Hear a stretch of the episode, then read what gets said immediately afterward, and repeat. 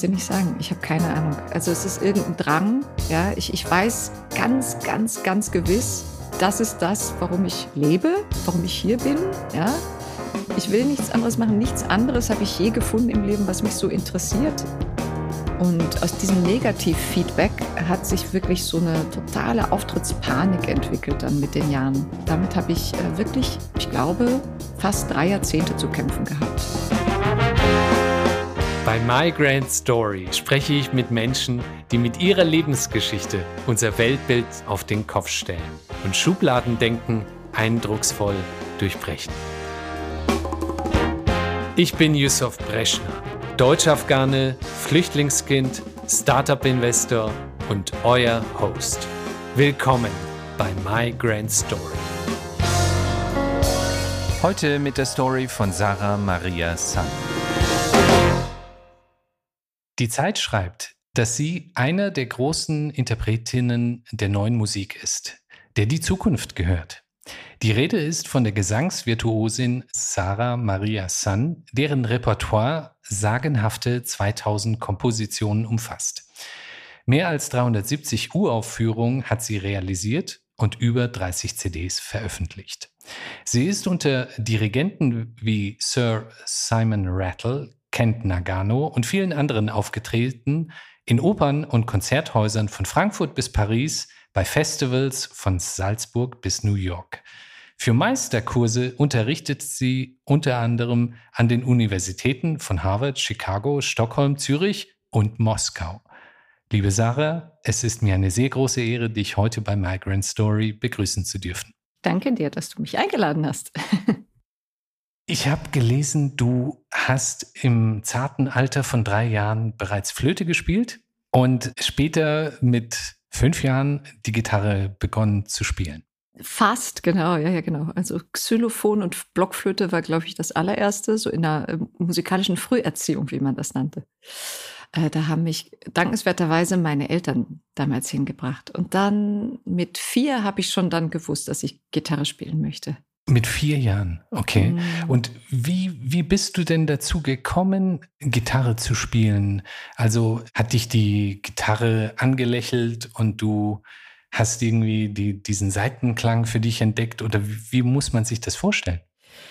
Ich glaube, das hat wahnsinnig viel zu tun mit äh, meinen Eltern. Mein Vater hat damals in einer Band gesungen und gespielt und meine Mutter hat auch ein bisschen Gitarre gespielt. Und wir haben damals auf einem Hof gewohnt, in einer Art Kommune. Als Untermieter haben meine Eltern dort gewohnt, auf einem großen Bauernhof. Mhm.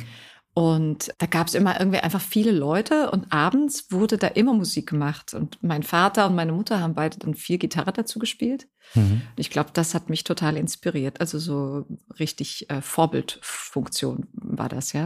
Und Aha. ich wollte dann aber klassische Gitarre machen. Wie bist du dazu gekommen, klassische Gitarre zu spielen und nicht etwa Ukulele? Das wäre ja zumindest etwas, was man so im, im zarten Alter von fünf Jahren erstmal spielen möchte. Weshalb die klassische Gitarre? Wenn ich das noch wüsste, gell? ich habe leider, äh, meine Synapsen haben sich damals wahrscheinlich erst gebildet, ich weiß es nicht mehr. Meine Eltern erzählen mir nur, dass sie lieber gehabt hätten, wenn ich ein etwas billigeres, einfaches, kleines, praktikableres Instrument gespielt hätte. Okay. Aber ich habe einfach darauf bestanden, habe gesagt mit fünf, ich werde Gitarrenprofessorin und ich muss jetzt Gitarre spielen. Weshalb denn Professorin? Keine Ahnung. Sehr, äh, sehr lächerlich, gell? Ähm, ich vermute mal, weil ich auch viele Lehrer in der Umgebung kannte oder so. Und weil ich dachte, damit verdient man dann später sein Geld. Okay. Ich Aha. bin ja dann Sängerin geworden und jetzt bin ich auch Professorin, aber für zeitgenössische Musik. Also es ist alles anders gekommen natürlich.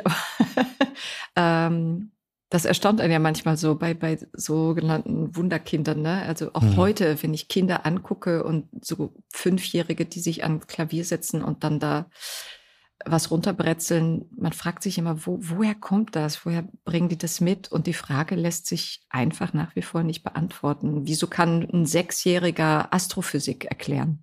Mhm. Ja, das wissen wir nicht. Ich, äh, mhm. Das ist einfach da. Wie viele Stunden hast du dann als Sechsjährige geübt? Ähm, als Achtjährige, Zehnjährige war das immer kontinuierlich ansteigend diese Balance zwischen Kindsein, spielen wollen, äh, herumtoben und musizieren wollen. In welcher Verhältnismäßigkeit hat sich das bewegt?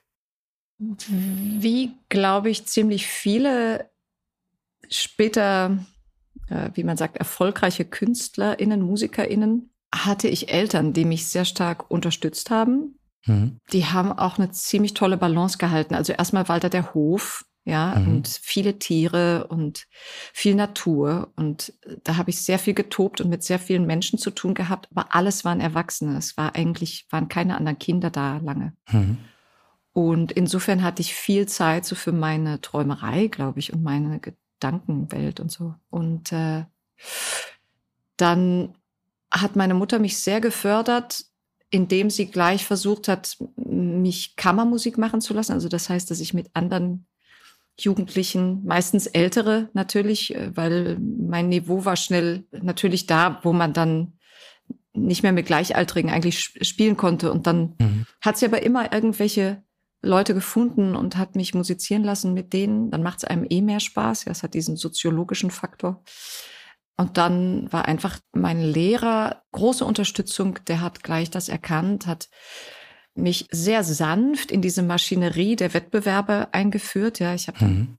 gleich mit sechs, sieben fängt man dann an, dann gibt's Jugend musiziert, dann gibt's andere Wettbewerbe. Das hat dann so, ja, äh, sanft, aber doch ganz stringent hat das so seinen Lauf genommen. Und das Üben hat sich dann äh, mit 13 richtig schlagartig nochmal erhöht. Also ich hatte mehrfach die Woche eh Unterricht und habe da mit neun mit Singen begonnen. Äh, also so, dass man auch in diese Selbstdisziplin sehr, sehr, ja, reinwächst. Ja, äh, mhm. das lernt man als Musiker so früh.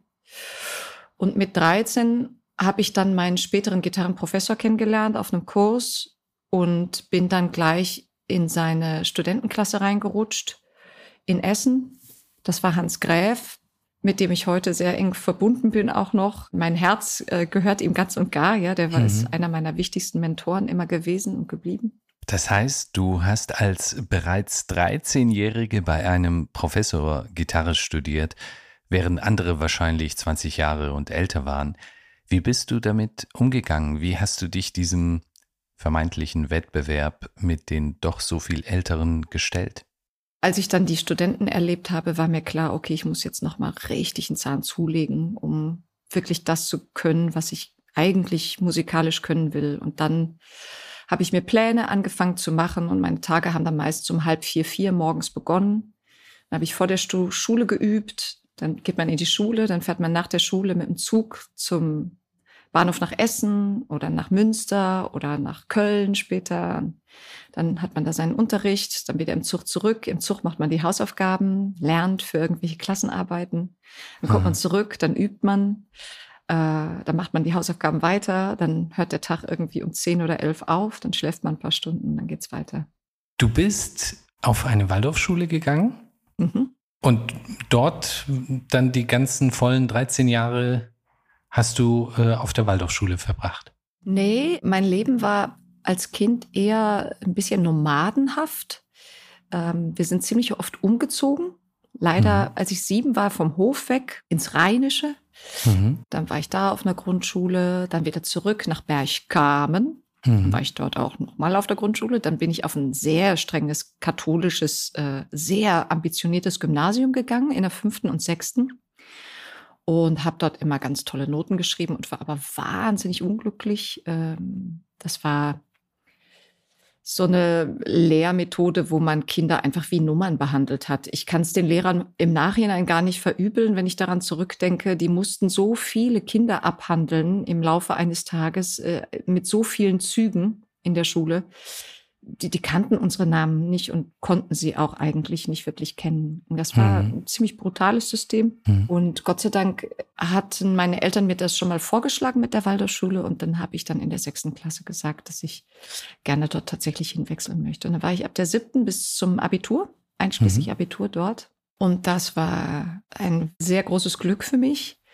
weil die Pädagogik dort immer von einem allgemein Bildungsziel ausgeht und jeder Schüler vom Lehrer morgens mit Handschlag und einem Blick in die Augen begrüßt wird. Und man, man kann natürlich ganz viel gegen die Anthroposophen, die versteinerten mhm. Anthroposophen haben und sagen, ähm, und das Dogmatische geht mir auch furchtbar auf den Keks und so, aber dass dort immer Kinder als vollwertige Menschen betrachtet werden und man denen ermöglichen möchte, einen breit gebildeten, eigentlich wie von der Renaissance getragenen Allgemeinbildungsgedanken, ja, dass man mhm. das denen in die Zukunft mitgeben möchte. Das ist ein hohes Gut. Und die Schüler, die mit dir auf die Klasse gegangen sind, warst du so ein Sonderling? Weil Sarah ja sowieso nur Musik gemacht hat. Und sie ist zwar in die Schule gekommen, aber dann war sie nicht wirklich Teil der Klasse. Sonderling, ja und nein. Äh, auch da muss ich wieder äh, irgendwie ein großes Lob auf meine Mutter aussprechen. Meine Mutter ist so eine extrem soziale Person mhm. und eine sehr politisch engagierte Person. Die ist immer eh mit mir zu Demos gerannt und so und zu den Friedensmärschen natürlich und bla bla bla und äh, hat sich in der Waldorfschule dann wahnsinnig engagiert und ist dann mitgekommen auf diese Klassenfahrten und dann haben wir da Bäume gehackt und zersägt und was über Höhlen gelernt, wie das so auf der Waldorfschule ist. Mhm. Und diesen Sonderlingsstatus gab es manchmal so ein paar tricky Momente, wenn es so um Sport ging und ich durfte mhm. dann bestimmte Sportveranstaltungen vor Konzerten oder Wettbewerben natürlich nicht Klar. mitmachen wegen der Finger und, ja, und so. Ja. Aber wir waren so eine komische Waldorfklasse. Also wir waren in Hampelkum. Mhm. Äh, und Hampelkum ist mit das dicht besiedelste, bunteste Örtchen, was es in ganz Deutschland gibt. Okay. Und da waren überhaupt keine reichen Waldorfeltern. Ja, das kann man sich gar nicht so vorstellen wie jetzt in einer Waldorfschule in Freiburg oder so, sondern mhm. wir waren ein extrem wildes Grüppchen, sage ich mhm. mal vorsichtig. Und ähm, mit Leuten jeder Herkunft von allen möglichen äh, schweren Geschichten auch äh, in der Kindheit bis zu wohlbehüteten wie mir. Mhm. Und irgendwie hatten wir tolle Lehrer, die haben uns so ja einfach zusammengebracht und das war ein Sozialgefüge, was bis heute, glaube ich, also mich geprägt hat.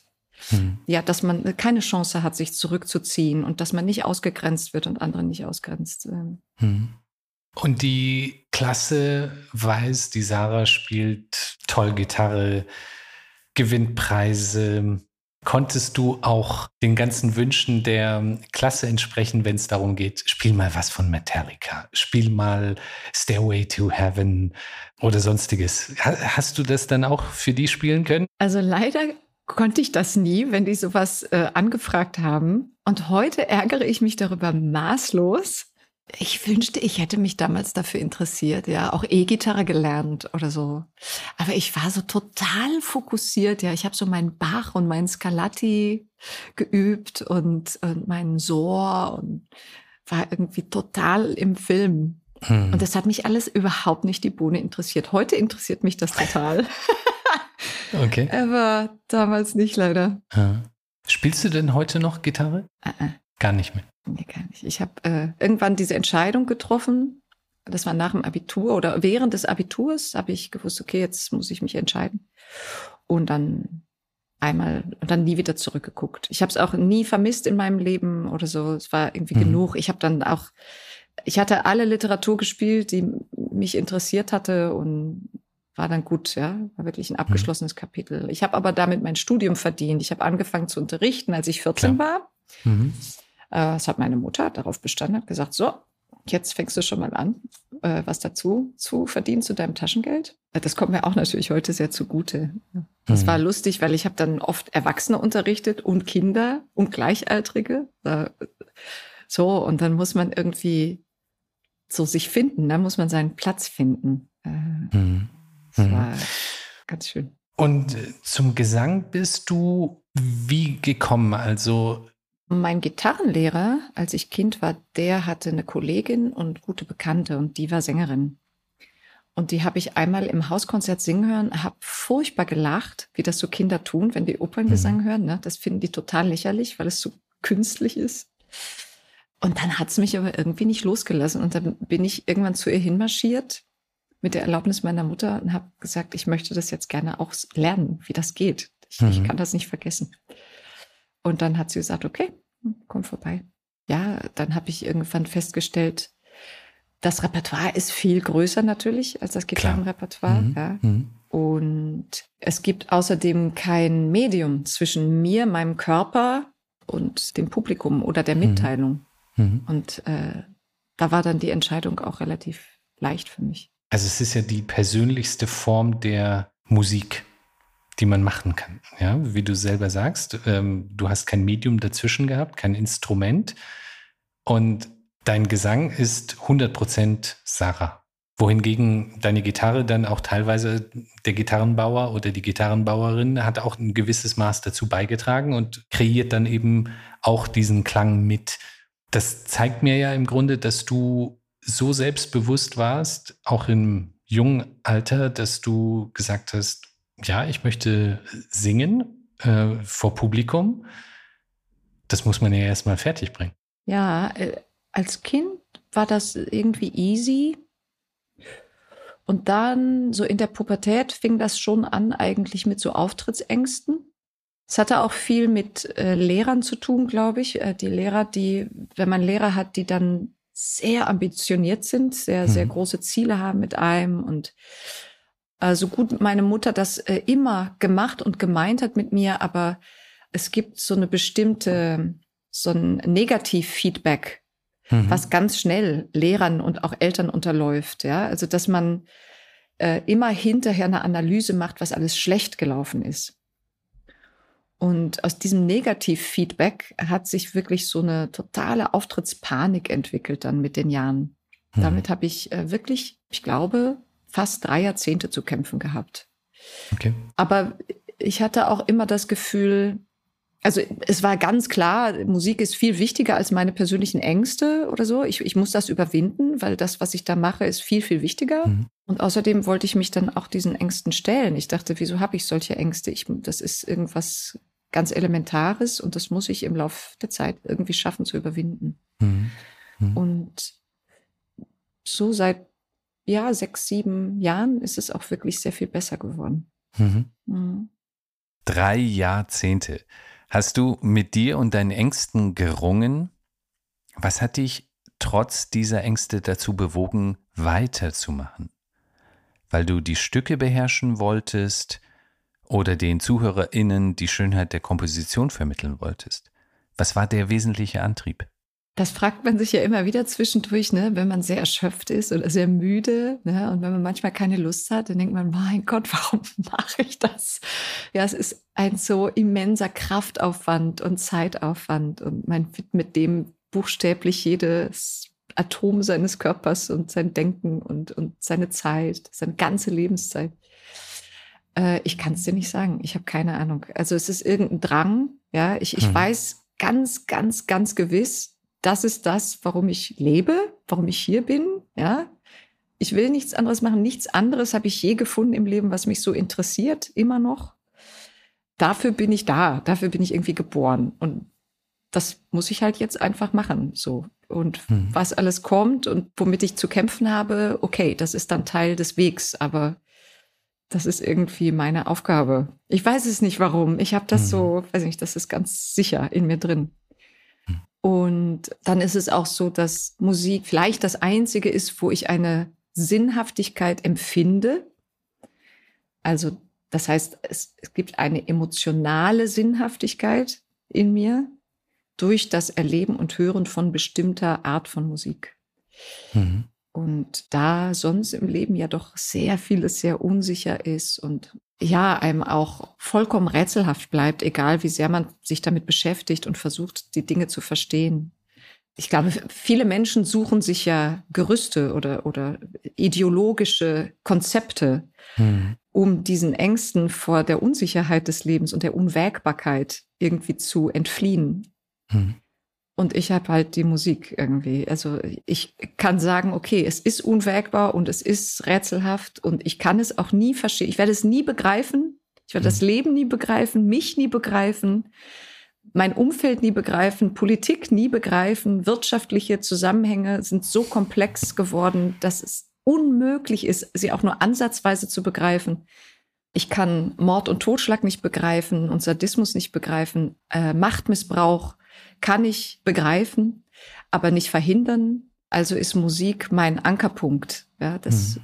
was ich tue, was ich täglich tue und da irgendwie mein Schärflein beitrage. So in, in aller kleinsten, kleinsten Bescheidenheit. Mhm. Wie sieht dein Tag heute aus? Also du gehörst zu den führenden Interpretinnen der neuen Musik. Ich hatte es ja eingangs bei der Intro schon erwähnt, hast unter den führenden Dirigenten musiziert, bist dort aufgetreten. Wie viel musst du heute noch üben, rein technisch, handwerklich? Wie viel ist Üben im Sinne der Kollaboration? Wie viel musst du auch Administration betreiben? Ah, du stellst so gute Fragen. also so ein normaler Tag wie heute sieht so aus, ich wach so um halb fünf auf. Dann entweder fange ich direkt an mit Notenlernen. Ich lerne neue Stücke, so ungefähr eine Stunde.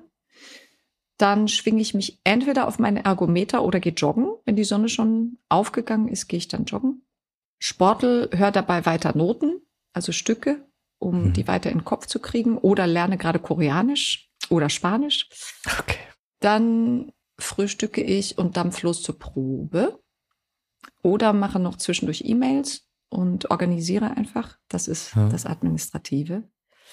In der Mittagspause, in meinen Pausen in den Proben mache ich immer Büro, Büro, Büro, Büro abends, wenn ich nach Hause komme, weiter Büro. Was heißt Büro? Meine ganzen Projekte betreuen. Also da ich ja keine Opernkarriere gemacht habe, wie man sich das so vorstellt, wo man einen Agenten hat, einen Sekretär hat oder fest an einem Opernhaus ist, was das Leben für einen bestimmt und organisiert, ist ja bei mir ganz anders. Und wenn man das aufteilen würde, also wie viele Stunden sind noch Üben, Proben und was davon ist dann schon nur noch Administration und E-Mail und Koordination? Ähm, ich würde sagen, dass ich jeden Tag der Woche, also sieben Tage die Woche, das ganze Jahr durchgehend circa vier bis sechs Stunden Büroarbeit leiste mhm. und dann noch mal zehn Stunden mich irgendwie mit Musik beschäftige. Also entweder in Proben sitze, zweimal vier Stunden, zweimal drei Stunden. Manchmal, wenn man Doppelschichten hat oder noch irgendwelche anderen Proben zwischendurch hat, ist es mehr. Mhm. Und dann natürlich noch selber üben und lernen und immer noch Technik trainieren natürlich. Wenn man damit aufhört, dann geht es ganz schnell den Bach runter. Ähm, das hat ja schon Herr Horowitz gesagt. okay. Ja. Also das heißt, du hast einen 16-Stunden-Tag und der ist dann damit primär sechs Stunden davon Büro und Administration, der Rest üben, Technik, Probe und was eben mit einer Probe alles einhergeht. Und wann kommst du dazu, dich auch zu erholen? Ich hatte eine sehr weise Lehrerin in Stuttgart. Und die hat irgendwann gesagt, Sarah, bei deinem Leben musst du lernen, dich in der Arbeit zu entspannen, sonst hast du keine Chance. Und dachte ich, ja, genau so ist es. Und so hm. mache ich das auch. Und, und, und wie sieht das dann aus? Ich versuche jede Art von künstlichem Stress zu vermeiden. Mhm. Ähm, ich versuche mich nicht stressen zu lassen von dem Stress von Menschen um mich herum, sondern eher Ruhe in die Sachen reinzubringen und Freude. Heute weiß ich, dass ich, wenn ich mir selber Projekte ausdenke, am liebsten mit den Menschen zusammenarbeite, wo ich weiß, dass es eine gute Zusammenarbeit ist, sehr konstruktiv, sehr effizient und äh, mit sehr viel Spaß verbunden. Genau, und einfach jeden Moment, den ich lebe, so gut wie möglich zu leben, dass ich jetzt heute Abend vom Bus überfahren werden könnte und wüsste, ist alles gut. Äh, ich habe, mhm. es war alles super. Von Maria Callas weiß man, dass sie einen extrem hohen Anspruch hatte hinsichtlich der Qualität ihrer Darbietung. Wie gehst du damit um, wenn du merkst, heute ist eine Vorführung, ich bin irgendwie nicht so gut drauf? Also ich versuche heute möglichst immer wenig zu erwarten oder gar nichts zu erwarten, wenn ich rausgehe. Weil diese Erwartungshaltung hat mich wirklich fast umgebracht äh, in, in vielen, vielen Jahren. Also buchstäblich und, und meine Qualität dann auf der Bühne extrem eingeschränkt und gemindert. Mhm. Also jede Erwartung, die ich an mich habe, wenn ich in eine Probe reingehe oder wenn ich gar in ein Konzert oder eine Vorstellung reingehe, ist äh, total kontraproduktiv. Ich versuche eher, mich überraschen zu lassen von dem, was kommt und was möglich ist an einem Abend. Und Manchmal habe ich das Gefühl, ich spiele nur mit 25 Prozent meiner Energie, aber außen kommt es ganz anders an. Und wenn ich 100 Prozent gebe, dann ist es manchmal viel zu viel. Und manchmal ist es alles genau umgekehrt. Also es ist so schwer vorherzusehen und, und zu beurteilen. Man ist viel zu sehr in der Froschperspektive und ich musste irgendwie sehr, sehr schwer und sehr hart lernen, möglichst alles runterzuschrauben. Mhm. Ja bin ich immer noch dabei. Ich bin überhaupt nicht äh, am Ende der Fahnenstange angekommen. Wenn wir jetzt zur Musik kommen, allgemein, was ist Musik für dich? Hm, sinnstiftend. Äh, Kommunikation. Mhm. Deshalb liebe ich zum Beispiel Stücke von Ligeti sehr, sehr, sehr, weil dort die Kommunikation per se auf eine sehr bitterböses äh, komische, tragikomische Art und Weise befragt wird, aber auch äh, exerziert wird, äh, exemplarisch vollzogen wird. Also Kommunikation, musikalische Kommunikation innerhalb ähm, einer Gruppe von Musikern mhm. äh, ist was, was mich zutiefst befriedigt. Wann wird aus Musik Kunst? Hm, gute Frage. Das weiß ich nicht.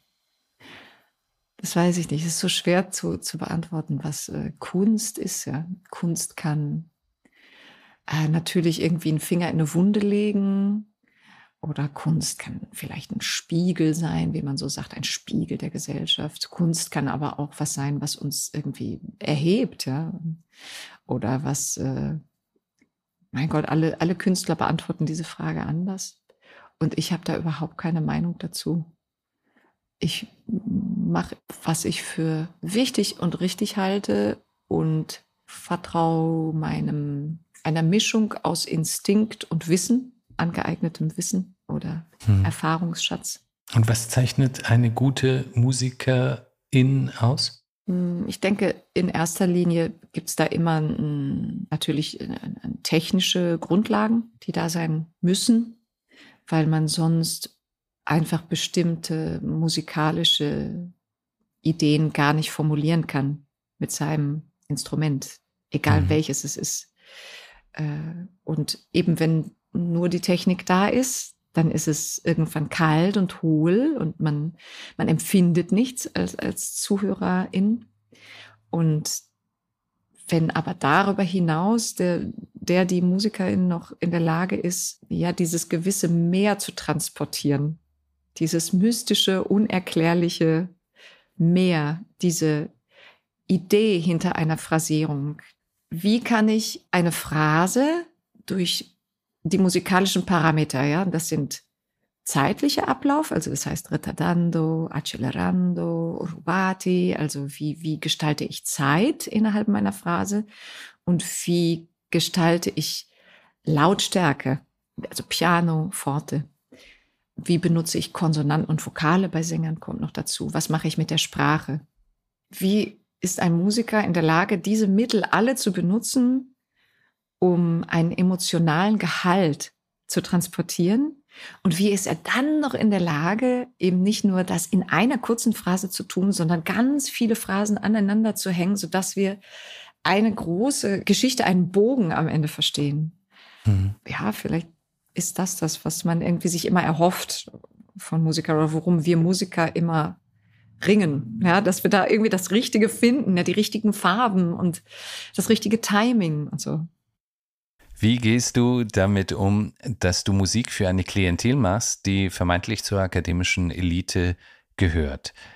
Die Durchschnittsbürger finden doch überhaupt gar keinen Zugang mehr zur klassischen Musik, geschweige denn zur neuzeitlichen Musik die ja noch viel schwerer verdaulich ist.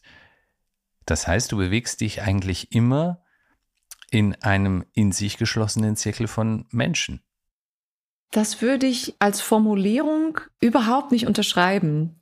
Äh, ich habe viel zu viele Frauen von der Straße in Anführungszeichen, einfache Leute in Anführungszeichen getroffen, die in Konzerten sind und zum Beispiel ein Stück von einem völlig unbekannten Komponisten, die davon total geflasht sind und mir danach E-Mails schreiben oder ähm, mich versuchen zu kontaktieren oder die zehn Jahre später kommen und sagen, jetzt traue ich mich endlich, ich möchte Ihnen mal sagen, Ihr Konzert vor zehn Jahren, das hat mein ganzes Leben verändert. Oder die kommen und sagen, schauen Sie mal, ich habe mir ein Tattoo auf den Arm gemacht von den Noten aus dem Konzert, was Sie damals gesungen haben. Das ist, sind überhaupt keine Menschen, die zu irgendeiner Art von äh, gebildeter Elite gehören, sondern ganz normale Leute. Insofern, Elite kann ich gar nicht unterschreiben.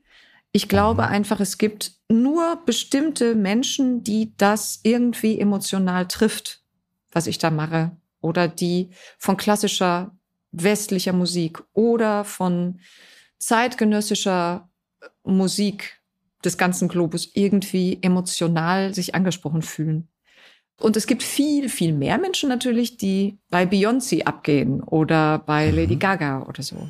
Mhm. Ich finde aber Beyoncé und Lady Gaga auch toll. Die fänden jetzt meine Musik nicht toll, aber ist ja nicht schlimm. Also so Größenverhältnisse, also quantitativ das zu messen durch Zuschauerzahlen, das kann man, mhm. finde ich jetzt total uninteressant eigentlich, weil ich messe mich ja auch nicht mit der Pornoindustrie oder mit der Fußballindustrie, ja, das ist ja irgendwie, es gibt einfach verschiedene Interessen von verschiedenen Gemütern und von verschiedenen Gehirnen. Mhm. Und ich bin sehr glücklich mit dem, was ich tun darf und ich habe das Glück, dass es anderen Menschen auch was sagt. Hm. Ja, und dass die davon sehr profitieren.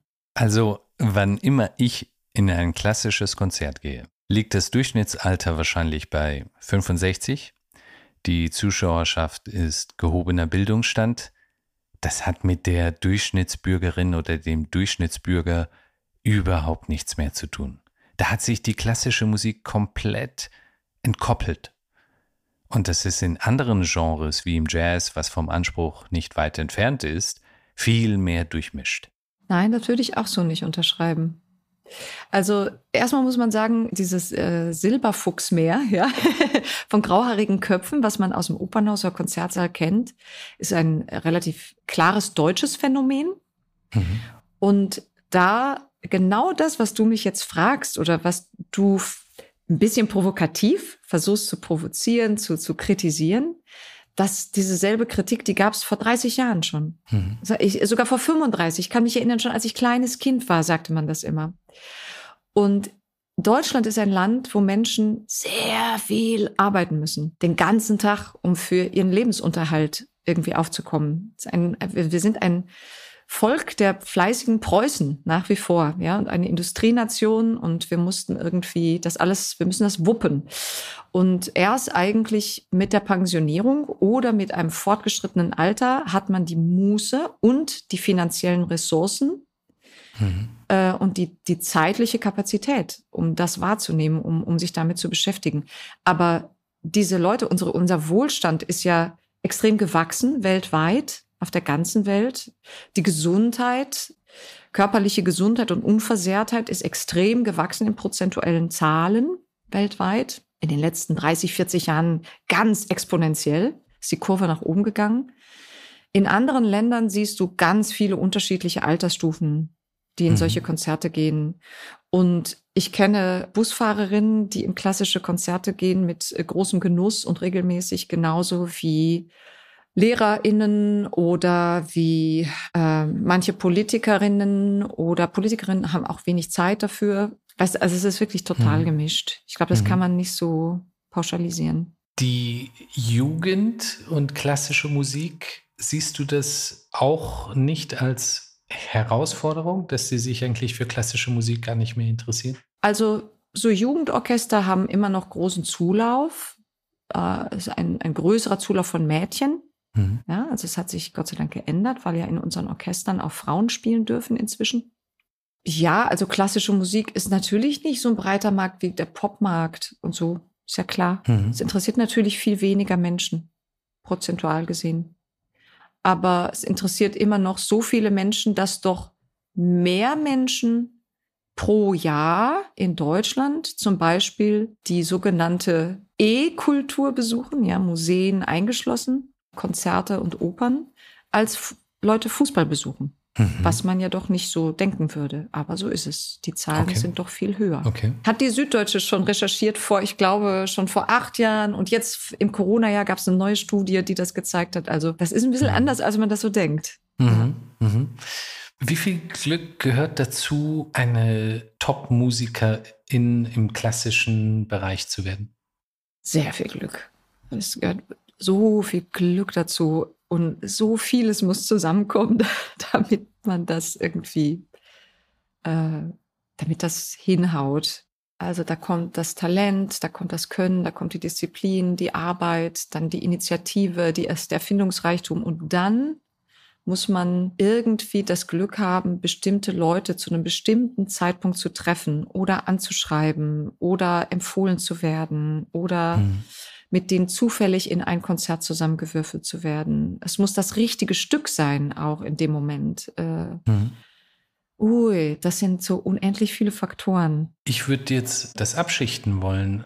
Das Glück, dass man selber natürlich Talent ähm, geschenkt bekommt, äh, auch die notwendige Disziplin hat und so weiter. Das ist ja zumindest etwas, was man auch darauf hinwirken kann. Und dann gibt es ja auch, kann man jetzt argumentieren, ist Anne-Sophie Mutter die beste Violinistin oder war, lag es vielleicht eher daran, dass zufälligerweise sie protegiert wurde durch einen äh, Herbert von Karajan? Und wenn dem nicht so gewesen wäre, dann wäre es jemand anderes geworden, der derartig bekannt geworden wäre.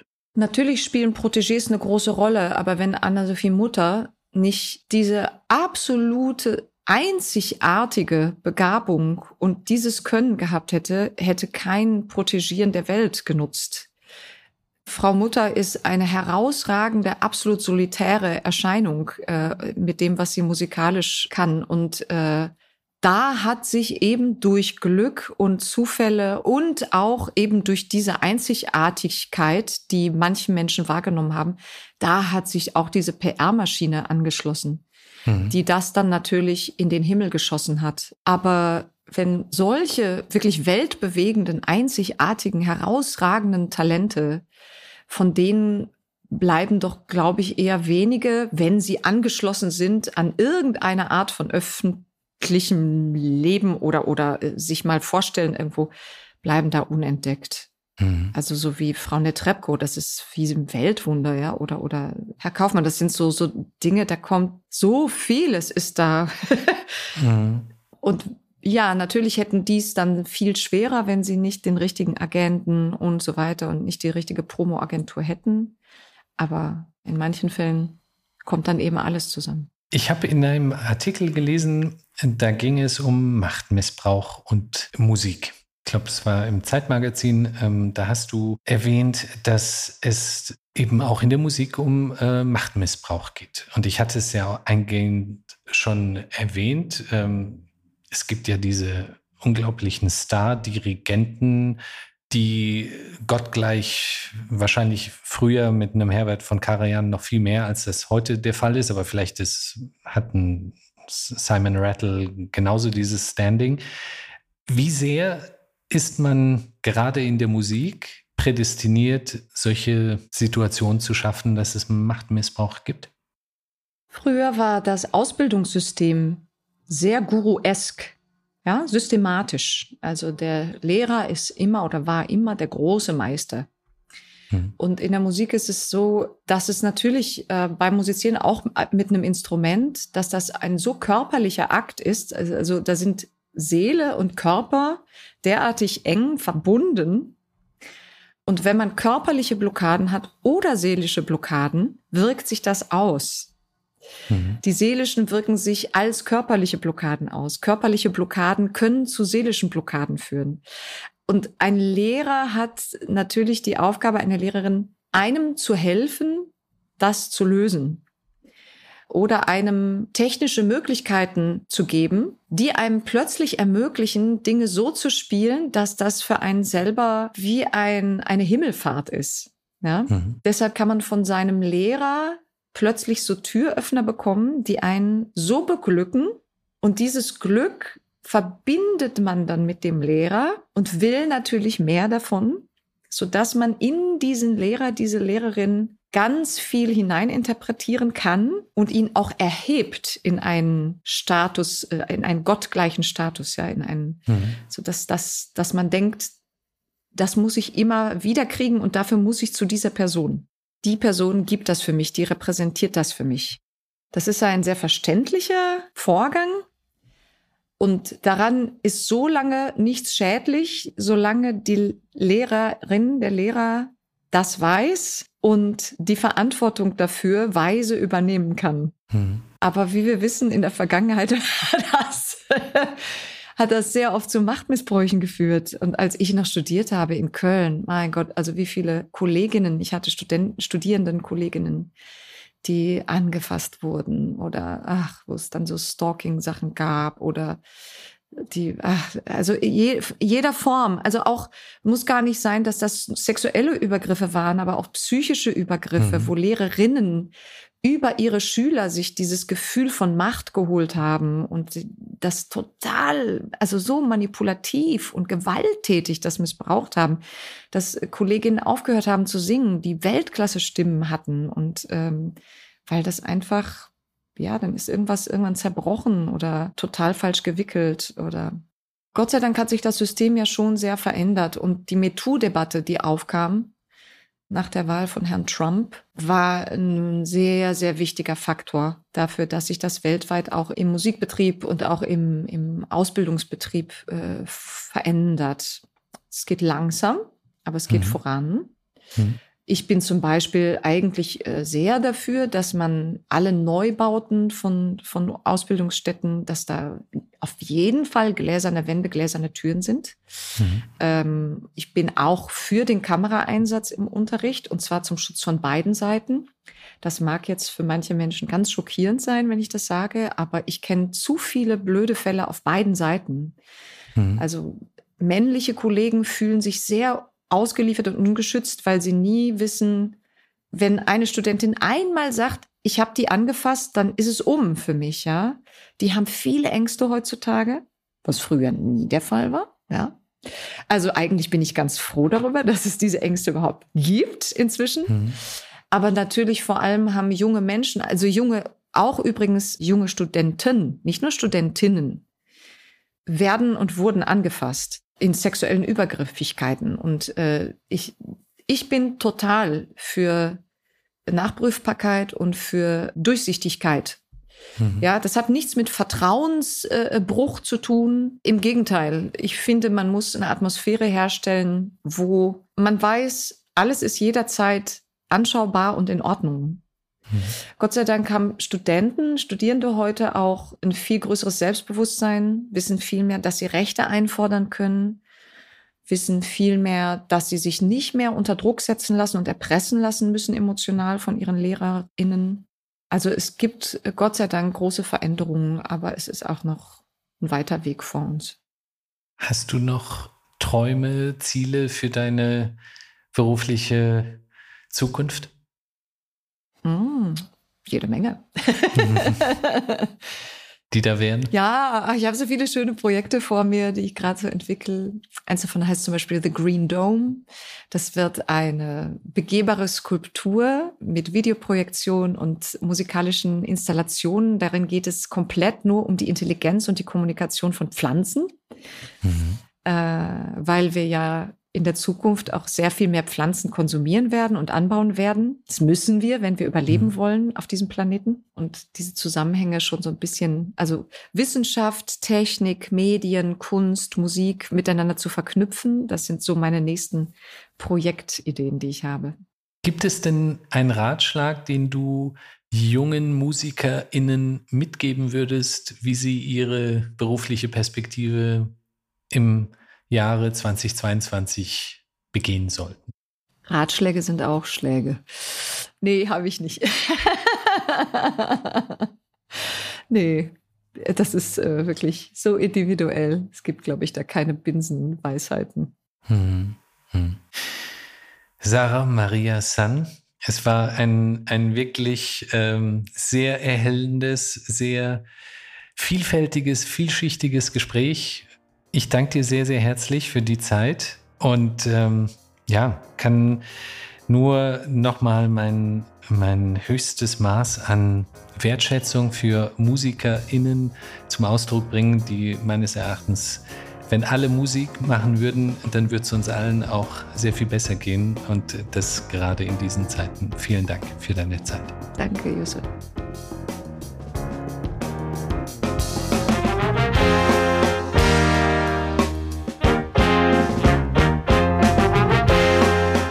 Liebe HörerInnen von Migrant Story, wir brauchen eure Unterstützung, denn wir benötigen eure Bewertung oder besser noch einen Kommentar in eurer Podcast-App, wie zum Beispiel Apple Podcasts, aber es gibt noch sehr viele weitere Podcast-Apps.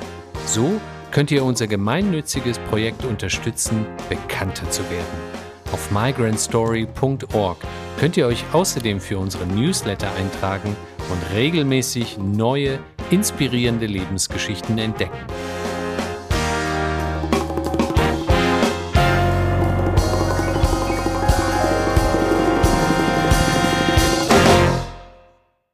Ton Simon Graf. Produktion Stereotype Media. Redaktion Yusuf Breschner. Special Thanks Doana Ariane Navid Breschner und die gesamte Breschner Familie.